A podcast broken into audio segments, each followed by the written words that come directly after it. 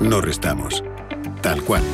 Conoce todas las ventajas del Result Investment. Tienes mucho que ganar. Finanbest. Tú ganas. Los domingos a las 10 de la noche tienes una cita con El Club de los Negocios Raros. Un magazine dedicado al mundo de los libros. Actualidad, entrevistas, literatura y poesía tienen cabida en este espacio cultural de Radio Intereconomía. Dirigido por Andrés Sánchez Magro. Todos los domingos a las 10 de la noche. Escápate de Madrid y ven al restaurante El Torreón en la cima del Monte del Pardo. Las mejores carnes y pescados desde 40 euros, vino incluido. Carne picaña brasileña y lomo de buey auténticos. Disfruta de los mejores platos de cuchara y de paella con langosta. Y de grandes vinos y licores en sus siete amplísimos salones y terrazas. Cocina abierta desde las 11 de la mañana. Parque infantil, gran parking. Restaurante El Torreón. Naturaleza a 10 minutos de Madrid. Reservas en restauranteeltorreón.com. Si te gusta el séptimo arte, Vivir de Cine es tu programa. Dirigido y producido desde Hollywood por José Ignacio Cuenca y presentado por María Ayer. Toda la actualidad del cine, estrenos, festivales y críticas, sin olvidar los clásicos. En la madrugada del viernes al sábado, de 1 a 3, Vivir de Cine, en Radio Intereconomía.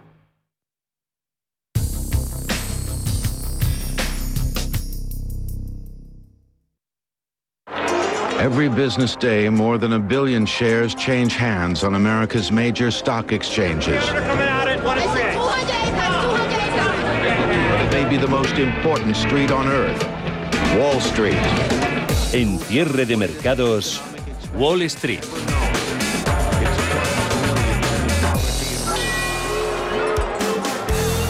Alemania acelera su inflación en agosto hasta el 3,9%, máximos desde 1993. Aquí en España el descontrolado precio de la luz lleva al IPC al 3,3%, su cota más alta en casi una década. Si hay una evidencia, una prueba de que el legado del Bundesbank alemán está muerto, es esa, la última vez que vieron esos incrementos de precios en la primera economía de la zona del euro, los tipos de interés estaban en el 6%, hoy siguen en el cero. Con estas referencias muchos se incorporan de sus vacaciones y se dan de bruces con esa realidad económica. En la financiera también siguen subiendo los precios de los activos. Ese mensaje cauto de Powell del viernes eh, se sigue recibiendo más que con alivio en los mercados.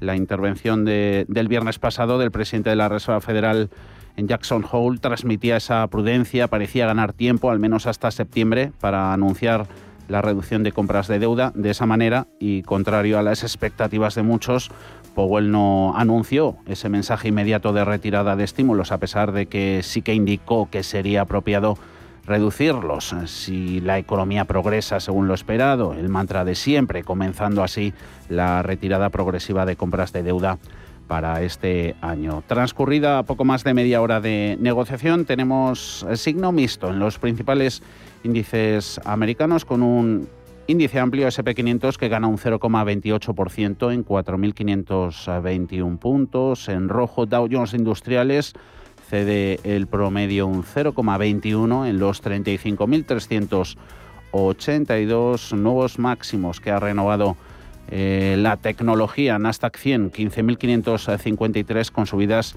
del 0,78%. SP500, Nasdaq, que siguen ahí en esos máximos, con un índice amplio que está empezando a sobrepasar un poquito ese importante nivel de resistencia que tienen los 4.500, aunque aún no lo está suficientemente lejos como para estar plenamente seguros. Los bonos, que los seguimos también con atención, siguen tranquilos con rentabilidad en el 10 años en el entorno del 1,31%. Son algunas de las claves de este lunes, 30 de agosto. A seguir con atención. Paul Miego, buenas tardes. Buenas tardes. Y una también de última hora en el sector inmobiliario. Sí, se acaban de publicar las ventas de viviendas eh, pendientes de julio en Estados Unidos. Caen un 1,8% comparado a junio y un 9,5% en tasa interanual.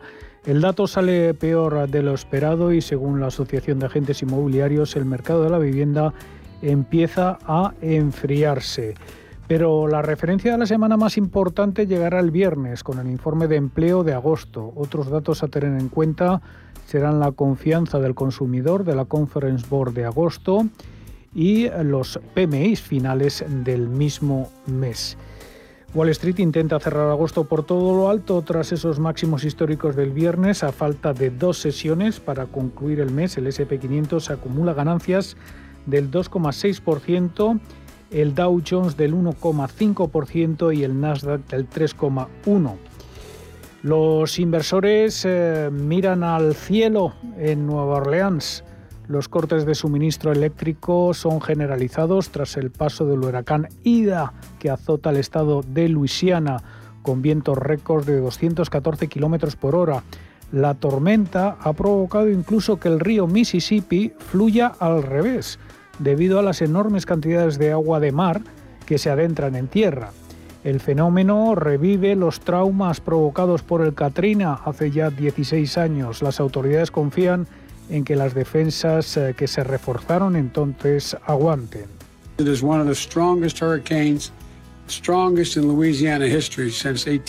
Y el presidente Joe Biden visitaba el domingo las instalaciones donde se coordina la respuesta del gobierno al desastre. La devastación será probablemente inmensa, ha advertido Biden. Los futuros de las gasolinas en Estados Unidos se han disparado con la suspensión de operaciones en las refinerías de la zona y el petróleo vemos que corrige ligeramente tras conocerse que las plataformas petrolíferas del Golfo de México no han sufrido grandes daños.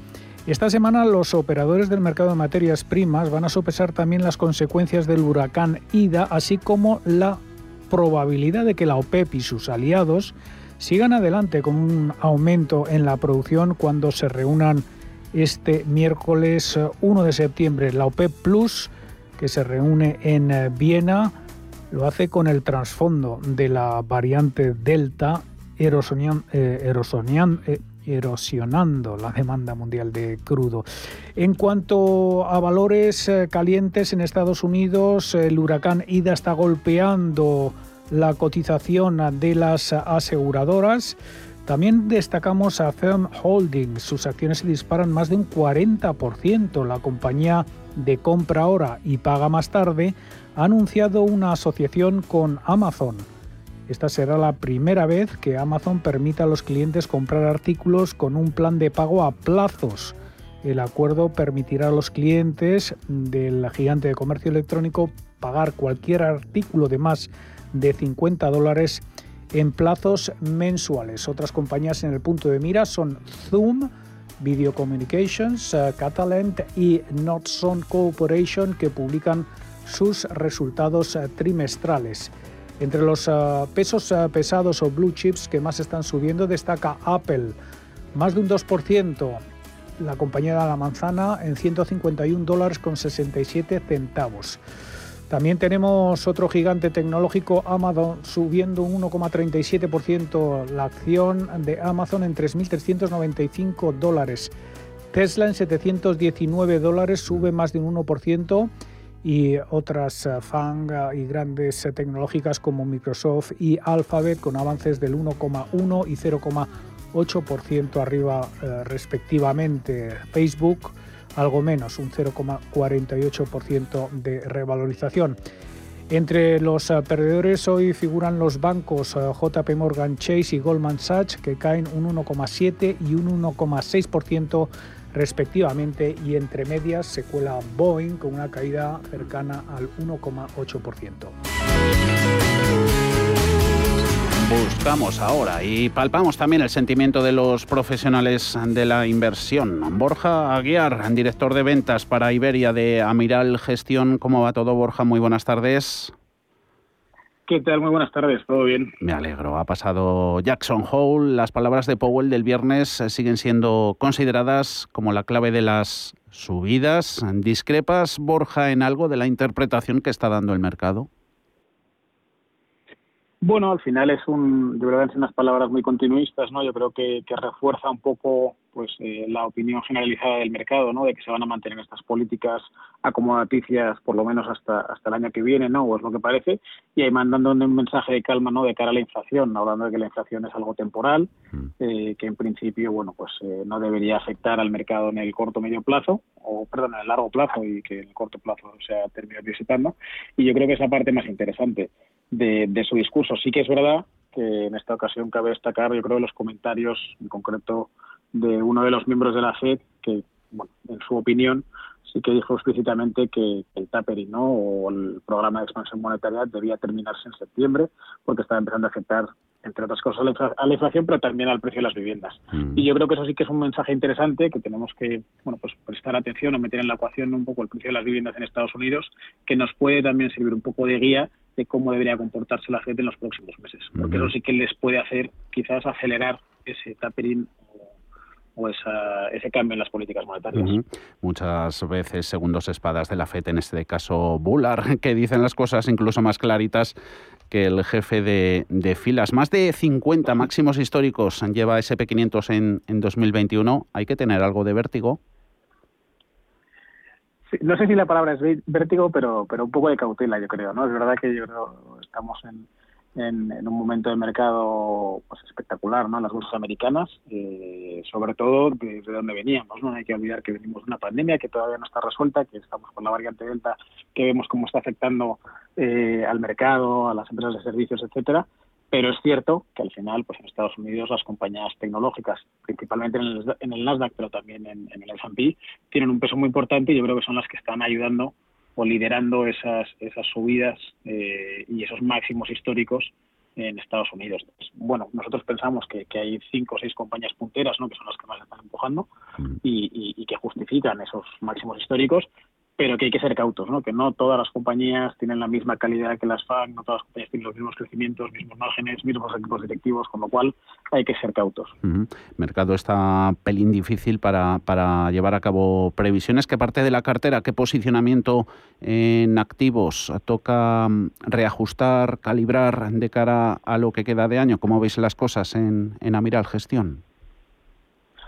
Bueno, aquí nosotros la verdad es que al final dependerá un poco de, cada cliente y cómo tenga su cartera. ¿no? Nosotros lo que sí que hemos detectado es que en general en España, que al final es un, país en el que la renta fija está muy presente en las carteras de los clientes, está siendo un poco el patito feo y, quizás está siendo un poco denostado por, el mercado en general.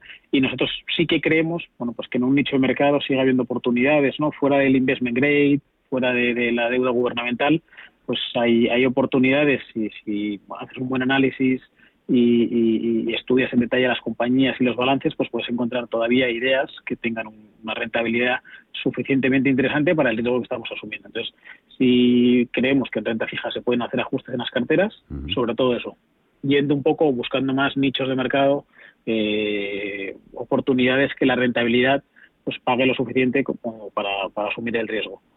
y, en renta variable nosotros lo que vemos es más, más eh, bueno, pues seguimos positivos en, Estados, en, en, Europa y en Asia y, en las compañías de pequeña y mediana capitalización sí que creemos que hay algo más de recorrido. Mencionabas, Borja, Europa, viejo continente, también el asiático. Eh, si seguimos filosofía value, valor, eh, ¿siguen teniendo estas zonas geográficas hacia ellas un, un sesgo claro?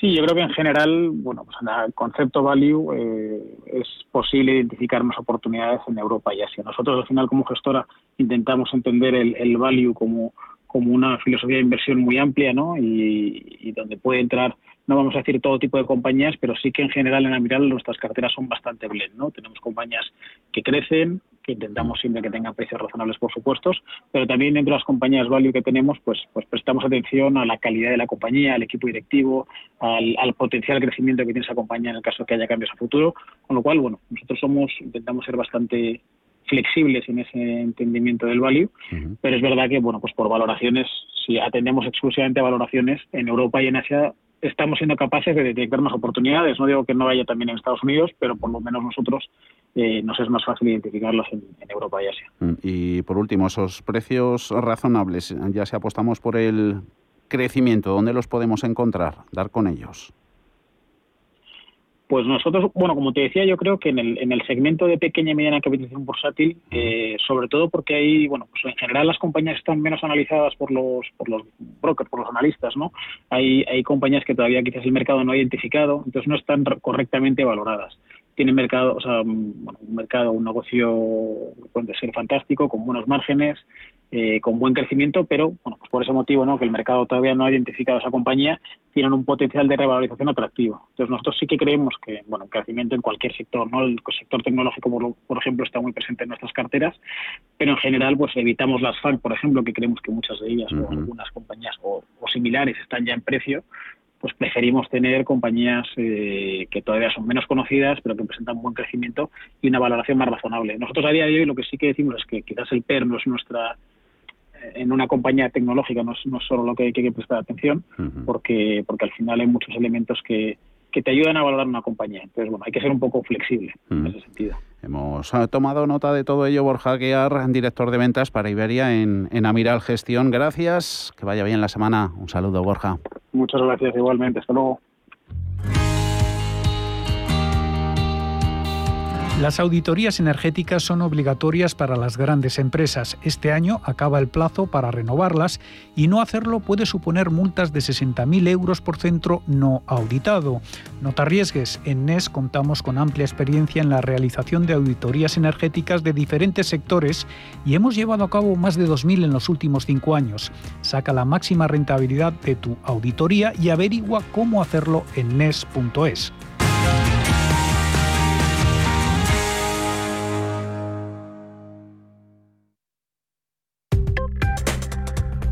Crónica de criptodivisas. Hemos visto comportamiento de equity americana, luego vemos a la europea, también vistazo que hemos realizado a mercados de deuda. Nos centramos ahora en el universo de los criptoactivos, donde en tiempo real tenemos caídas para Bitcoin del 2%, 47.877 dólares. Ethereum corrigiendo un 1,8, marcando una cotización de 3.178. La actualidad sigue en este segmento de mercado. Ana Ruiz, buenas tardes. Muy buenas tardes. Esa capitalización del Bitcoin se ha detenido en los 900.000 millones de dólares, mientras que la capitalización total del mercado de las criptomonedas está cómodamente por encima de los 2 billones de dólares a pesar de las caídas de hoy. El índice de dominancia del Bitcoin se ha estancado en el 43,7%, lo que refleja una demanda generalmente bastante alta de altcoins. Y además el precio del token del blockchain Solana ha superado la marca de los 100 dólares por primera vez y la capitalización del proyecto ahora asciende hasta los 29.000 millones de dólares. Con todo, Dan Schulman, el consejero delegado de PayPal, cree que las criptomonedas harán el sistema financiero más eficiente y se prepara para admitir las monedas digitales de los bancos centrales. Sobre esto se ha pronunciado esta mañana Ángel Luis Quesada, CEO de eh, vemos que lo primero que ve todo el mundo es la parte de que el Bitcoin puede generar beneficios y demás, y luego viene la segunda parte en la que ya empiezas a ver el Bitcoin como una posible alternativa de moneda digital, de dinero y de utilidad. Y es un poco en la situación en la que está, en la que está PayPal, yo creo ahora mismo. Vamos, no solo ellos, es que tienes Cuba, El Salvador, Panamá. O sea, la verdad es que el movimiento empieza a ser ya demasiado claro. Por su parte, el multimillonario John Paulson, presidente de Paulson Co., que apostó contra el mercado inmobiliario estadounidense hace más de una década, asegura ahora que las criptomonedas son una burbuja que eventualmente demostrará no tener valor. No, I'm not a believer in cryptocurrencies. And I would say that Dice que no es un creyente en las criptodivisas, diría que las criptomonedas son una burbuja, las describiría como una oferta limitada de nada, hasta el punto que si hay más demanda que oferta limitada, el precio subirá, dice, pero si la demanda cae, el precio disminuirá según el multimillonario. Por último, entre las noticias de la jornada, Binance ha dejado de ofrecer sus servicios a los usuarios noruegos.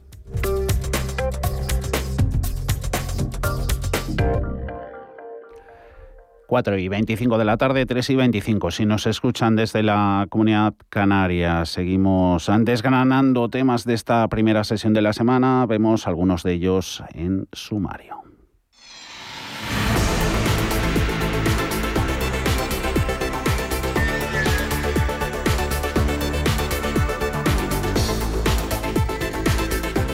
Los bancos siguen adelgazando plantilla. Banco Sabadell inicia un ERE que incluirá prejubilaciones y un plan de recolocación que afectará a entre 1.800 y 2.000 empleados. El banco ha comunicado su intención de iniciar un expediente de regulación de empleo y se compromete a recolocar a los empleados salientes y a llegar al mejor acuerdo posible con los sindicatos. Este ERE se produce después de que a finales de 2020 la entidad presidida por Josep Oliu pactase con los sindicatos la salida de alrededor de 1.800 empleados del banco. El Sabadell ya dejó ver sus intenciones cuando presentó su plan estratégico 2021-2023, en el que busca mejorar la rentabilidad, incluyendo la reestructuración de personal, con el objetivo de reducir 100 millones en costes.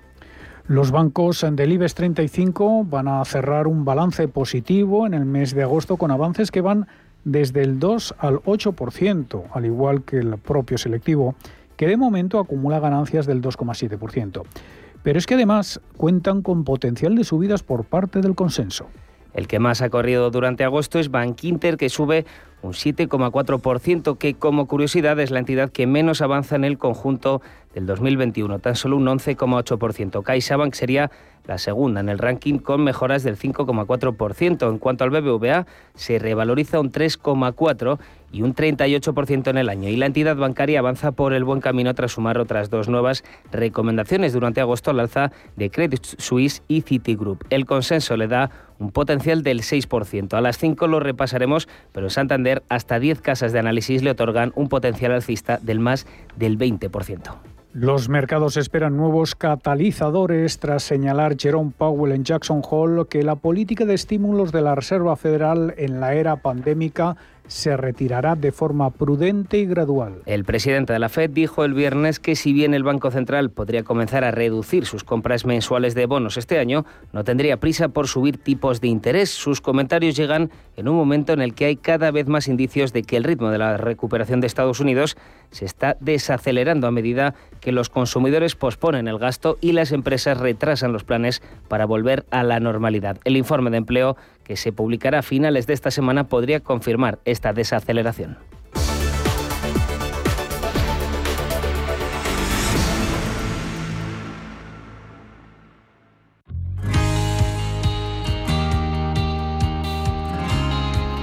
Alsa tiene una declaración de intenciones innegociable, la seguridad en la conducción con criterios de profesionalidad, calidad e innovación y un fuerte compromiso con la sociedad y respeto al medio ambiente. En protocolos anti-COVID certificados por AENOR y Turismo Seguro, reforzando así todas las medidas de desinfección en sus autobuses. Alsa, seguridad ante todo. alsa.es.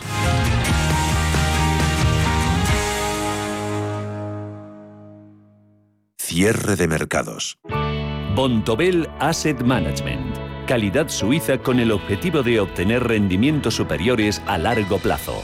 En Bontobel Asset Management siempre estamos a la vanguardia de las inversiones activas en bonos y acciones. Para más información, entre en nuestra página web bontobel.com barra am. Bontobel Asset Management, su especialista global en fondos de inversión.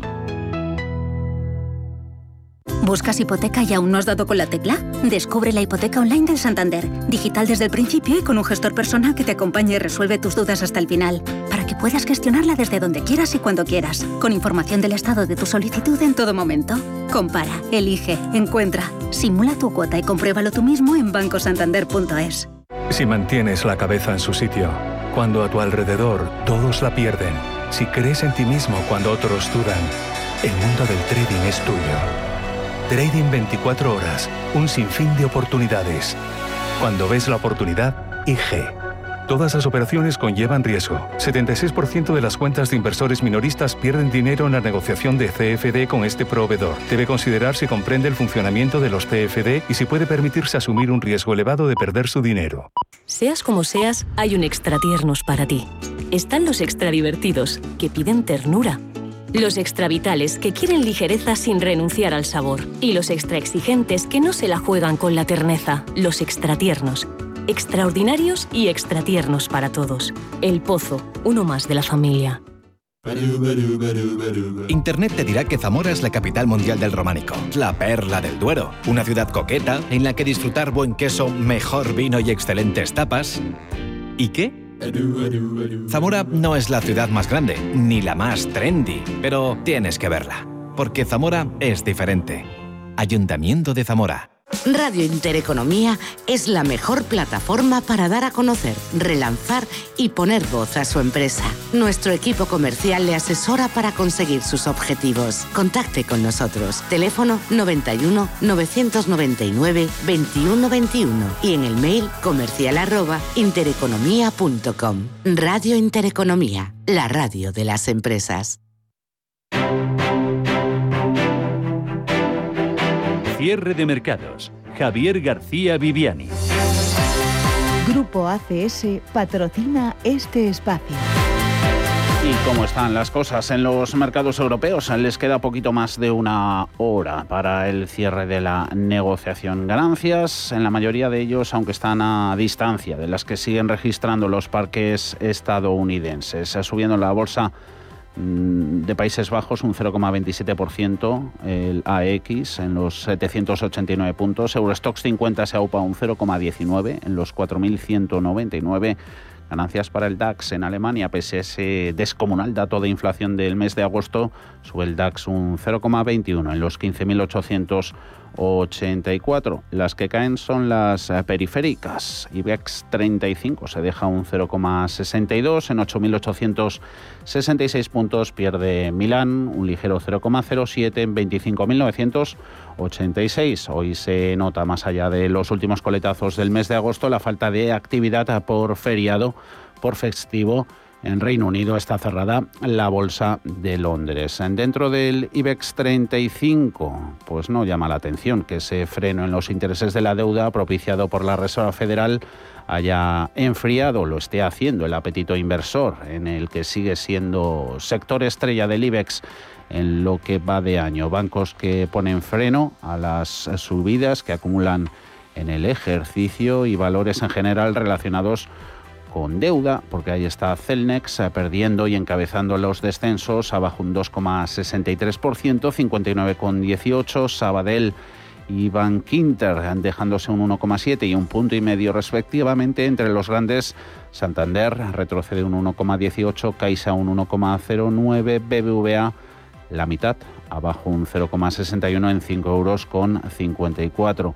Descensos eh, también en compañías relacionadas con el turismo, la más golpeada Hoteles Melia, 5,99 perdiendo un 1,38. Entre los grandes, eh, Telefónica 4 euros con 25, menos 0,4%, Iberdrola 10 euros con 43 se abarata un 0,14. ¿Dónde están las subidas? Pues en apenas 8 de los 35 valores. Acciona un 0,7, Farmamar un 0,66, Siemens Gamesa un 0,4, lo mismo que Indra.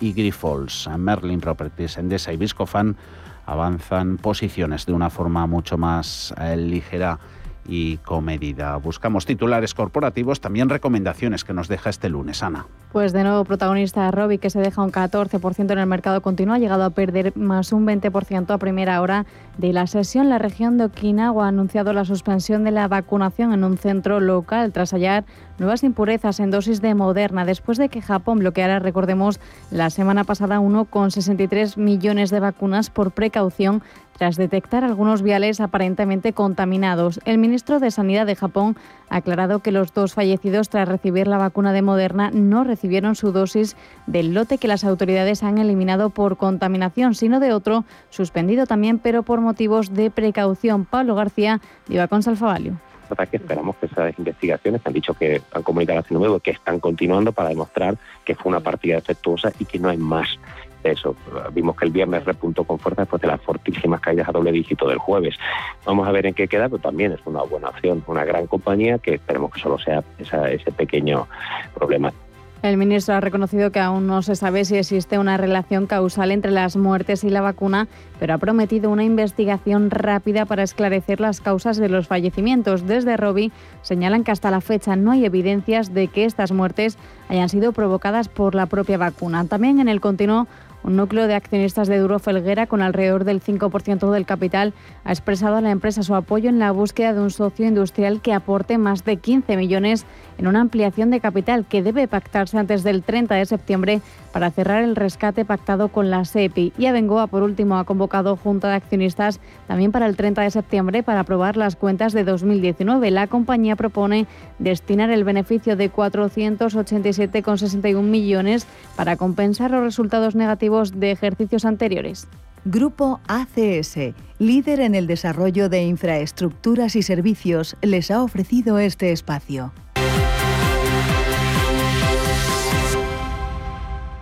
Y hoy en nuestro consultorio de fondos de inversión, como cada lunes, contaremos con José María Luna, director de inversiones, socio fundador de Luna y Sevilla Asesores Patrimoniales. En la edición veraniega de agosto de cierre de mercados, el horario del consultorio, ya saben que lo hemos adelantado a las cinco y media hasta las seis de la tarde. Estos son los números a los que nos pueden llamar desde ya. Tomen nota.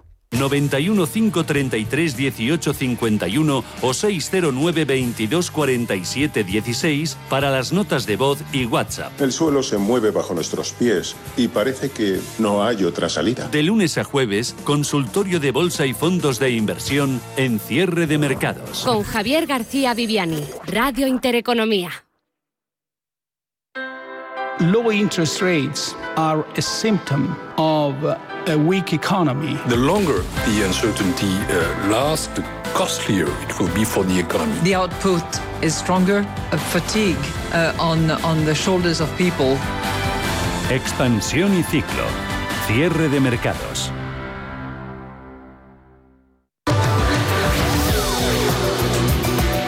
Comentábamos al principio del programa, ese IPC en España subiendo cuatro décimas en agosto hasta el 3,3%, sobre todo por el alza, por las subidas en los precios de la electricidad. Pedro.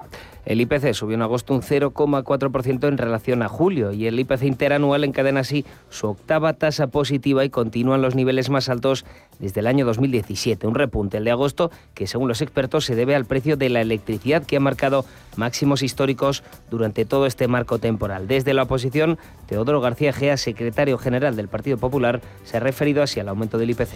Españoles vuelven de vacaciones con la temida cuesta de septiembre, pero también con miedo a encender las luces, poner lavadora al mediodía, planchar por la tarde.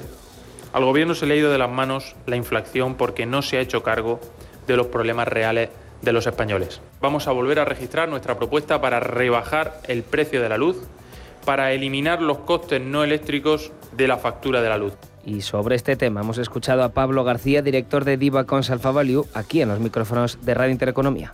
En España ya se nos va al 3,3%. ¿Es preocupante? Hombre, desde luego es, un granito más negativo, porque Europa no crece todavía con tanta fuerza y si tenemos una inflación sobrevenida, que no es una inflación, como yo digo, sana, de que la maquinaria se ponga a funcionar y entonces los precios van subiendo a medida que la demanda va presionando esos precios. En este caso hemos tenido precios de tanto los soft commodities como los hard commodities, como ha sido el precio del crudo, la energía, eh, la electricidad, entre otras cosas. ¿no? Entonces eso, eso es preocupante porque va intravenoso en márgenes para las compañías. Máximos históricos de la luz en agosto y así hasta el final. El precio de la luz, que vuelve a batir un récord hoy, alcanza los 124 euros megavatio hora.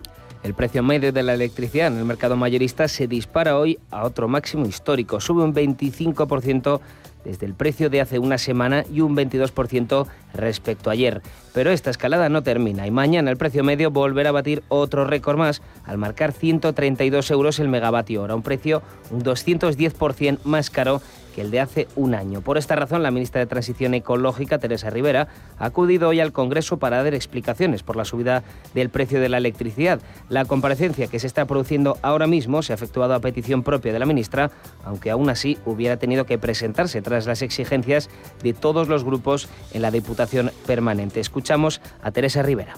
El compromiso firme de este Gobierno es conseguir que esa factura de la luz quede lo más alejada posible, cuenta con la menor afección posible a esa evolución, esa volatilidad, ese incremento de los precios del mercado mayorista de energía. La que también se ha pronunciado sobre este tema desde el Gobierno es la ministra de Industria, Comercio y Turismo, Reyes Maroto. Nosotros hemos abordado este tema desde el primer momento con mucho rigor, pensando sobre todo en el medio y largo plazo, pero siendo muy conscientes de que el problema de corto plazo y de la subida de la luz había que atajarla. Desde el Ministerio de Industria lo que estamos haciendo es eh, compensar a muchos sectores eh, de la economía eh, para que este precio de la luz pues no reste competitividad. Y otro dato macro del día, en este caso del mes de julio, los precios de las exportaciones industriales se dispararon un 10,4%. El mes pasado su mayor subida desde 2006. El índice general de precios de exportación de productos industriales registró un aumento interanual del 10,4% en julio, un punto y medio por encima de la del mes anterior y su mayor repunte desde enero de 2006. Por otro lado, los precios de importación de dichos productos subieron un 13% en comparación con julio de 2020, tasa más de dos puntos y medio por encima de la del mes anterior y también la más alta desde enero de 2006. Según el INE, todos los sectores industriales han tenido influencia positiva en el incremento de la tasa anual del índice general de precios de exportación y el PIB de la OCDE, que creció un 1,6% en el segundo trimestre del año. El PIB de la OCDE aceleró su expansión un 1,6% frente al crecimiento del 0,6% del primer trimestre del año. A pesar de la mayor intensidad del rebote de la economía de los países más desarrollados, el PIB de la OCDE no ha recuperado niveles prepandemia y se encuentra siete décimas por debajo del nivel del cuarto trimestre del 2019. Entre las, entre las economías que forman parte de este think tank, las mayores tasas de PIB en el segundo trimestre han sido las de Portugal, un 4,9%, por delante de Reino Unido, 4,8% y Estonia, el mismo. Terminamos con otro dato de relevancia. Confianza económica de la zona del euro sufre en agosto su primera caída en el año. La confianza en la evolución de la economía de la zona euro ha registrado en agosto una moderada corrección desde el máximo de los últimos 21 años registrados el pasado mes de julio, lo que supone el primer retroceso del dato en lo que va de año. Este dato que se ha situado este mes en los 117,5 puntos frente a los 119 de julio. En el caso de España, el deterioro del indicador de confianza económica en agosto refleja un menor optimismo en la industria y servicios, mientras que las lecturas de confianza subieron entre los consumidores, el comercio minorista y la construcción.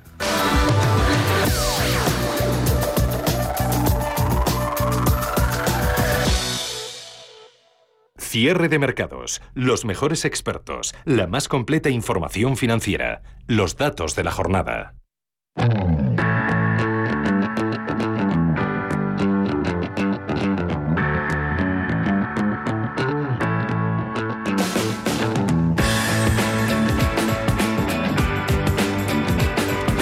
Desgranada gran parte de la actualidad económica, empresarial y financiera, buscamos el análisis y la opinión hoy con José Ramón Pinar Boledas, profesor del IES. ¿Cómo va todo, José Ramón? Muy buenas tardes. Muy buenas tardes, estoy en Benicassin no paras, no paras. Más suave, más suave que, que, la última, que la última semana. Sí. Bueno, la lluvia más fuerte. Bueno, lluvia, bueno, que a lo mejor sería un poco necesaria para llenar los embalses. Embalses sobre la polémica que ha estado hablando hace unos minutos la ministra Teresa Rivera en el Congreso, pidiendo a las eléctricas que acaben con el comportamiento que están teniendo con las centrales hidroeléctricas y ese vaciado de los pantanos. Bueno, lo que pasa es que todo esto se debe al sistema de fijación de precios que tenemos, que las eléctricas hacen eso, pero a su vez suministran energía eléctrica de las centrales combinadas que utilizan gas, entre otras cosas. ¿Por qué?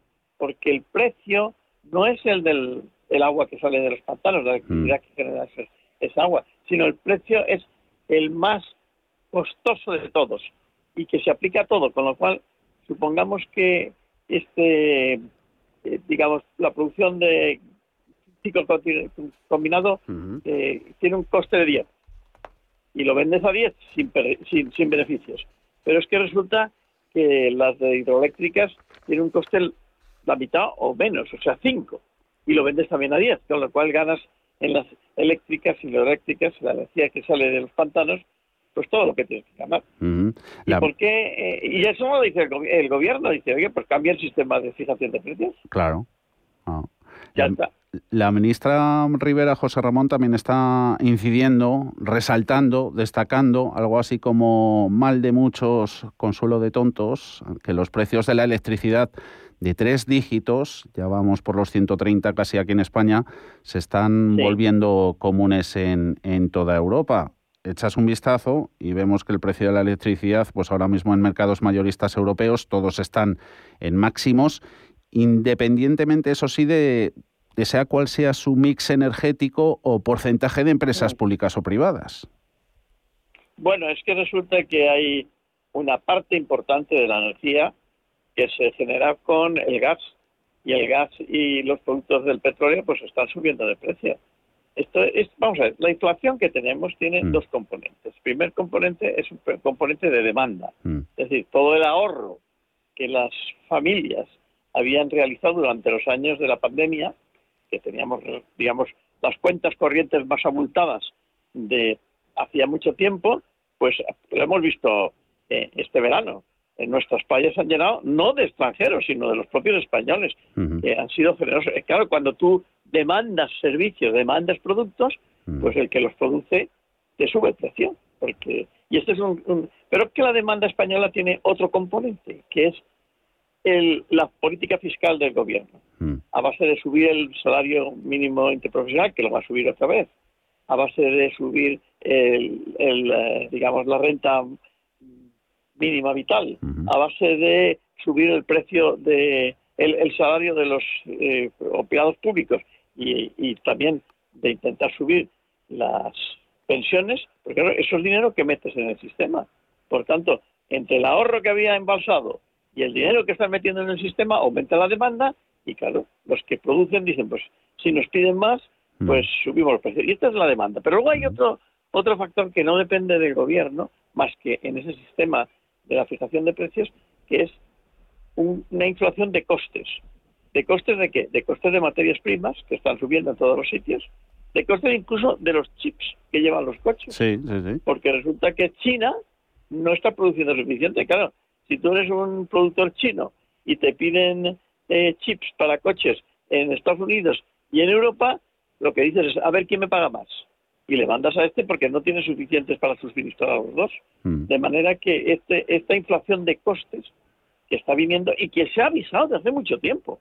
Mm. O sea, yo recuerdo haber hecho un artículo en un periódico de este país, pues hace seis meses, diciendo, mm. es la inflación, idiota, mm.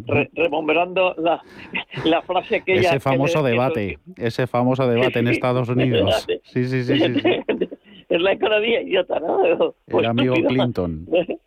Clinton, que le dijo a su, a su contrincante pues lo mismo, y yo le dije, es, la inflación estúpido, que va a venir, y, y, eso lo sabíamos todos. Claro, si tú ah, ves que va a venir una inflación, hacer una política fiscal, digamos, que, que, vaya en contra.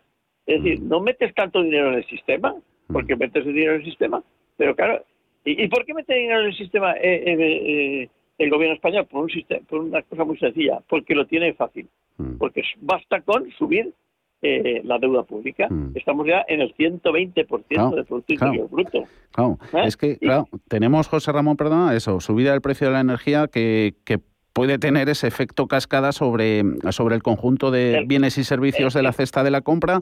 Eso preocupa que lleve a un nuevo ciclo inflacionista y además con esa fuerte deuda, déficit que tenemos, pues se, se puede más que crear el tradicional cuello de botella y frenar el crecimiento económico recuperación pues que puede saltar por los aires. Claro, porque lo que puede ocurrir es que el Banco Central Europeo evite, precisamente porque hay inflación, porque eso es lo que están diciendo ya los alemanes, ¿eh? Oiga, que el Banco Central Europeo no está creado para dar dinero y resolver los problemas de los países y de los estados dilapidadores. Mm. Está creado para controlar la inflación. Mm. Entonces, ¿qué puede hacer el Banco Central Europeo? Decir, bueno, pues ya no compro la deuda de los países dilapidadores, eh, los austeros o los frugales, como se llaman ellas, sí, pero los otros no. Y entonces, ¿qué ocurre? Que España ya no tiene la maquinita de generar dinero. ¿Cómo vamos a pagar las pensiones? ¿Cómo vamos a pagar los salarios mínimos interprofesionales a los funcionarios?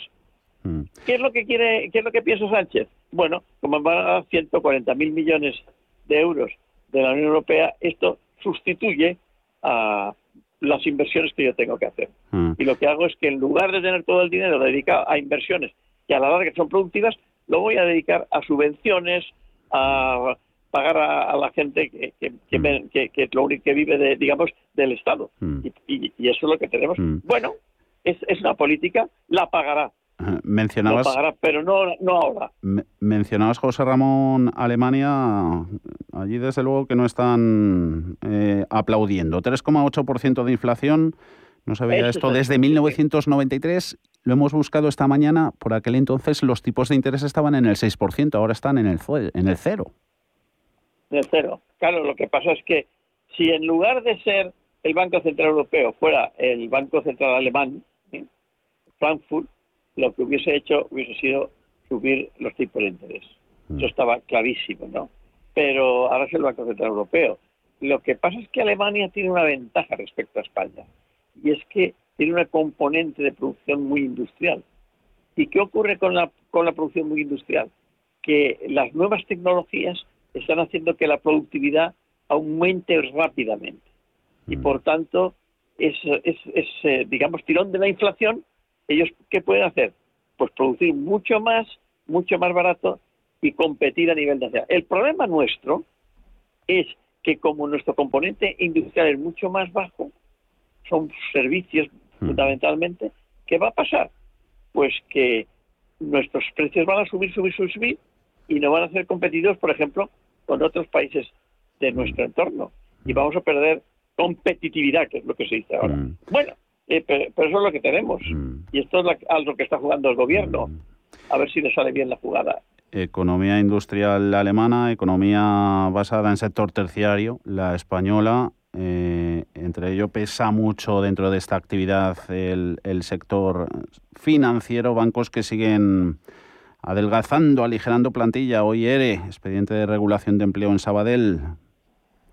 Bueno, esto es lógico. Eh, la banca es, una, es un sector de servicios en el que había mucha, digamos, entre comillas, mano de obra que se tiene que transformar en cerebro de obra. ¿no? Y por tanto, eh, lo que antes se hacía pues en las oficinas, pues ahora se hace a través de Internet. Y la banca está cerrando oficinas para, digamos, aquilatar costos. Pero también está- hay dos, dos razones para ese ERE. Hay dos razones. Una es esta de cerrar las oficinas, pero otra es la renovación de plantilla. Porque si miramos la letra pequeña, resulta que los sindicatos dicen, oiga, pero si este año ya el Sabadell ha hecho una contratación de 200 personas nuevas, ¿cómo dice ahora que va a despedir eh, mil y pico personas? Pues que no hubiese contratado a las 200. Pero es que, claro, si vamos a ver qué tipo de contratos, probablemente esas 200 han sido jóvenes, especialistas y con unas competencias y unas habilidades tecnológicas que a lo mejor los 2.000 empleados de más de 55 años que tiene el Banco de Sabadell no las tienen. De manera que lo... Ah, y además son más baratos, porque los de más de 55 años pues ya tienen los, los trienios, las, ju- la- digamos, la- la- las- los bonos han, han sido promovidos, son gente que ha consolidado salarios. O sea que lo que hace el Banco de Sabadell no solamente es adelgazar su plantilla, sino cambiar parte de su plantilla, digamos, un poco más mayor. Y eso es un problema para España, porque Mm. resulta que en España, resulta que, yo lo digo en clase, le explico, porque mi- mis clases son de gente, son directivos todos, ¿no? Más o menos. Son gente de entre 20 y muchos y 60 y muchos años. O sea que, y les digo, mira, en España, en las grandes empresas, a partir de los 50, o eres de los que despiden o eres despedido. Claro, claro, y, eso, y eso es terrible. claro, Sabadell, ah, Sabadell tiene hasta 2.000 trabajadores mayores de mayores de 55 años, claro. Y además el plan, el ERE, que va a incluir seguramente, todavía no se ha detallado el alcance del ajuste, pero va a incluir prejubilaciones. Y esto puede ser hmm, un reto, ¿no?, al ministro Escribá, por aquello de las Bueno, intenciones del bueno, gobierno de reducirlas, por el coste que suponen para la seguridad social. Esto es para las arcas públicas. Sí, es que esas prejubilaciones ya no van a ser como las de antes. ¿eh? O sea que la prejubilación, en realidad, eh, eh, desde el punto de vista jurídico, la figura prejubila- prejubilación no existe. En realidad es un despido privado. Antes, cuando era, digamos, eh, por el, Estado estaba convencido de que era necesario, pues lo que hacía es que ese despido primado mm. eh, eh, intervenía también el Estado. Por ejemplo, pues reducía las cotizaciones, permitía que te jubilases anticipadamente, etcétera. Pero ahora ya no. O sea que esto, esa prejubilación va a ser a costa de los fondos que haga y que tenga el Banco de Sabadell, que habrá hecho números y le compensará. Y de hecho, el problema es que vamos a tener gente de 55 años en casa con, con, una formación, porque claro, un, un, señor que ha estado hasta los 55 años en el Banco de Sabadell, mm. habrá algunos que, que, serán, digamos, gente de baja cualificación, pero me extraña, habrá muchos de alta cualificación. ¿Qué hacemos con esa gente que no está produciendo en España? Va, a tener que producir, va, va a tener que, que, digamos, encontrar un nuevo trabajo. Yo les también se lo digo a mis alumnos, ¿eh? digo, dígame, mira, como eso ocurre, los que estáis trabajando en grandes empresas, a lo mejor no en las familias que son distintas, pero en las empresas, digamos, capitalistas, a partir de los cuarenta y tantos tenéis que pensar en qué vais a hacer a partir de los cincuenta, porque a lo mejor os despiden, os prejubilan, que no hay que es un despido primado, y tal, ¿qué vais a hacer? O sea, ¿eso qué significa? Pues que a lo mejor las universidades se convierten hoy en día en centros de reciclaje de gente muy preparada, pero que se tiene que preparar aún más. O sea, estamos en un mundo en que si te jubilas, pues te vas a jubilar más allá de los 70 años, por razones que, podemos hablar, pues tendrás que prepararte para eso. Ah, porque el, eh, eh, el, reciclaje hay que esperarlo que lo que lo fomenten o que sigan avanzando en ello las grandes empresas de la formación de sus trabajadores. El reciclaje principalmente es un problema de cada uno de cada uno de nosotros. O sea, es, bueno que las, que las grandes empresas hagan reciclaje y que se les prime fiscalmente, etcétera, pero al final la responsabilidad es individual. Mm. ¿Eh? Y entonces ese es, ese es, el tema, o sea, y la, y la gente, vamos, y yo conozco gente ya, mucha gente, ¿eh? con mm. más de 70 años que sigue trabajando, mm. porque se ha reciclado. Y muchos de ellos dicen, hombre, pero físicamente está usted muy mal, ¿qué le va a hacer? Y dice, oiga, es que yo ya no trabajo eh, viajando, es que trabajo desde mi casa, es que ahora doy conferencias online, es que ahora hago, eh, digamos, contabilidades online, es que me mandan los datos y yo los analizo, etcétera. Es todo esto, es, hay que, que, sacarle jugo a un talento de más de 50 y tantos años que tenemos en España que no podemos permitirnos el lujo y desaprovecharlo invertir en uno mismo, que siempre será un valor seguro y más si es en formación. José Ramón Pinar Boledas, economista, profesor de IES, un gusto como siempre empezar esta pues semana con usted. Que vaya bien por todo, por tierras castellonenses. Hasta la próxima, José Ramón. un saludo. Hasta la próxima. Ya se oyen los truenos de la tormenta. Bueno, bueno, que llueva, que es bueno. Un saludo. vale, un abrazo.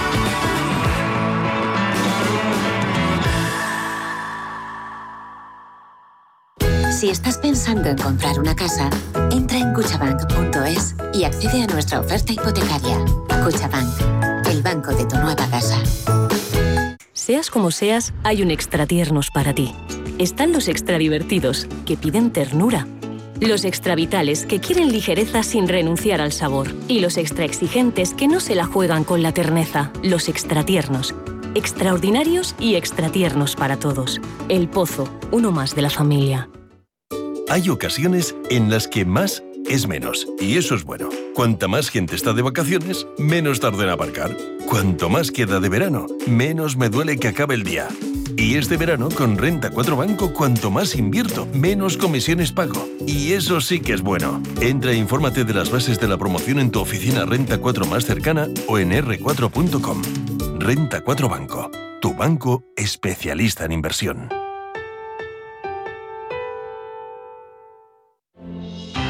¿Cuál es la villa turística por excelencia de Valladolid?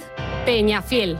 Te ofrecemos conocer dos magníficas exposiciones en conmemoración del sexto centenario del nacimiento del príncipe de Viana.